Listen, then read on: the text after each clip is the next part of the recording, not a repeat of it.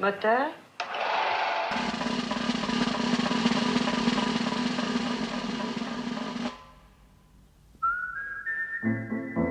Grand format. Festival de Cannes.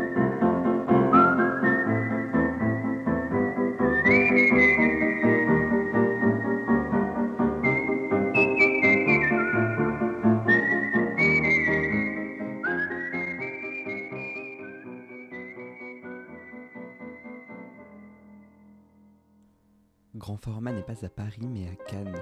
L'émission, ou plutôt une partie de l'équipe, s'est délocalisée au bord de la mer pour toute la durée du festival.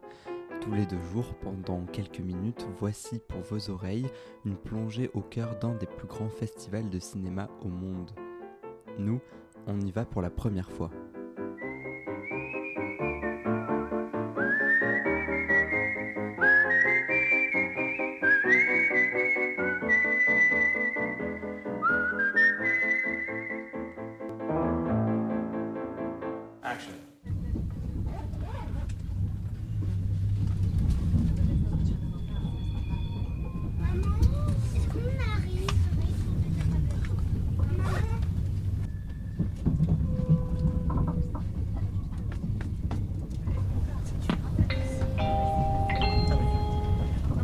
Mesdames, Messieurs, dans quelques minutes, notre- entre de Cannes. Cannes.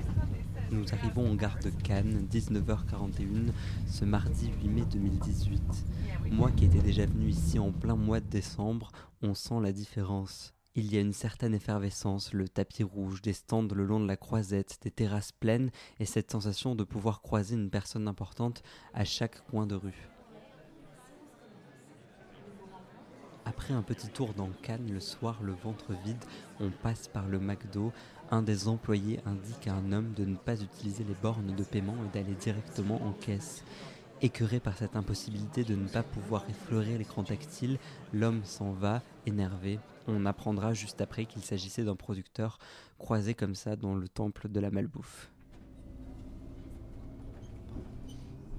Le lendemain, levé 6h30, trajet dans un bus déjà bondé pour nous rendre à la séance de 8h30 au Grand Théâtre Lumière. À cet horaire, autant vous dire qu'il y avait bien moins de monde qu'à la soirée du Majestic qui aurait lieu le soir. À Cannes, on aime le cinéma, mais surtout l'après-midi. Pour rentrer au Grand Théâtre Lumière, la fameuse salle derrière les fameuses marches, il faut une accréditation plus une invitation. Et c'est grâce à ce double sésame que vous pourrez enfin fouler les marches pour aller voir le film. Du coup, il y a en permanence des gens qui font le trottoir à la recherche d'une invitation avec un panneau autour du cou. Une fois dans l'immense salle, la magie opère sur un écran parfaitement réglé qui nous change de cinéma UGC et avec un son bien calibré se lance la petite pastille vidéo du Festival de Cannes et cette belle musique de Camille Saint-Saëns.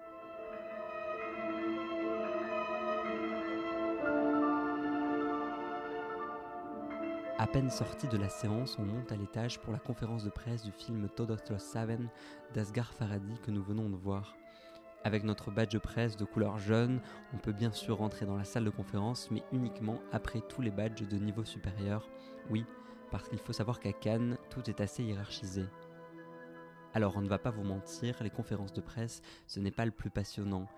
Les caméras sont entassées au fond de la salle, sur une estrade, les journalistes empilés sur les chaises. On file ensuite à la séance de 16h, voir Donbass, film d'ouverture de la section Un certain regard. Dehors, on est accueilli par un doux bruit. Le lendemain rebelote, on part voir deux films, dont un en projection presse dans une ambiance toute différente. Une salle plus intimiste, uniquement des journalistes, l'expérience est effectivement différente, presque troublante. Et même si nous nous couchons au son des vagues et nous levons à l'aube pour profiter de cet immense festival de Cannes, n'oublions pas que le cinéma continue d'exister ailleurs. Luc est resté sur Paris. Tandis que l'équipe de grand format se la coule douce sur la croisette, que Jocelyn s'encanaille avec le jury de la Queer Palm, que Ben et Théo alternent séances dans les salles obscures et positionnement fixe au buffet et comptoir des soirées UP, je reste coincé à Paris, à Saint-Ouen plus précisément, sous ma couette à enregistrer ma petite chronique. Alors bon, euh, par jalousie mais aussi en signe de protestation, j'ai décidé d'aller moi aussi au cinéma et de voir les films qui sortent en marge du festival. Et euh, j'en ai vu un beau qui m'a touché et qui me donne envie d'en parler parce qu'après tout, Cannes, ça va bien 5 minutes. Je suis donc allé voir mes provinciales. Nous vivions alors dans une époque étrange. C'était un mélange d'activité, d'hésitation et de paresse, d'utopie brillante, d'aspiration philosophique ou religieuse, d'enthousiasme vague mêlé de certains instincts de renaissance. Je m'en fous des diplômes. Je préfère l'action, je me sens plus utile. Vu l'état du monde, il faut bien faire quelque chose, non? Et vous, vous faites quoi pour ça? Des films? Tu crois ça? Tu crois que les films peuvent sauver la planète? Action. Il y a des moments où on a l'impression que ça existe, hein, que le monde Alors dans son neuvième film, Jean-Paul Sivera qui parle le de sa jeunesse, de ses premières années à Paris par le biais du personnage d'Étienne qui débarque plein de rêves et d'espoir à la capitale pour suivre des études de cinéma et devenir un réalisateur. Euh, donc le film c'est une éducation aussi sentimentale que philosophique euh, puisque Étienne tombe amoureux de la ville, des filles qui l'entourent, il débat à n'en plus finir avec ses amis, tous passionnés par le 7 art, fondant leur manière de vivre et d'agir sur des idéaux romantiques, parfois idéalistes.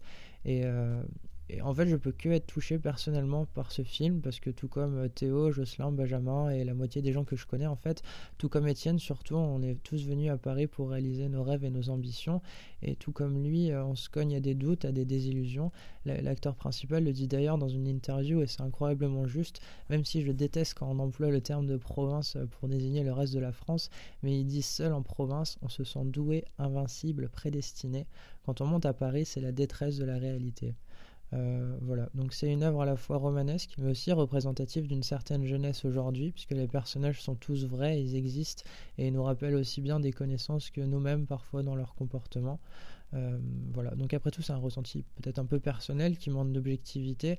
Euh, certains trouveront que le film est peut-être long, nombriliste, euh, trop littéraire, mais pour ma part, j'ai rarement été aussi touché par un film et par l'effet miroir qu'il m'a procuré. Il suffit parfois de très peu, une scène où les parents de Étienne viennent le voir à Paris un week-end ou un pot de confiture que sa mère lui a ramené sur la table du petit déjeuner. C'est voilà, ce genre de détails qui confèrent à mes provinciales une justesse et une sincérité rares. Ceci dit, il peut être perçu de bien d'autres manières et je vous invite à m'en parler lorsque vous m'offrirez une bière pour me remercier de vous avoir donné envie d'aller le voir.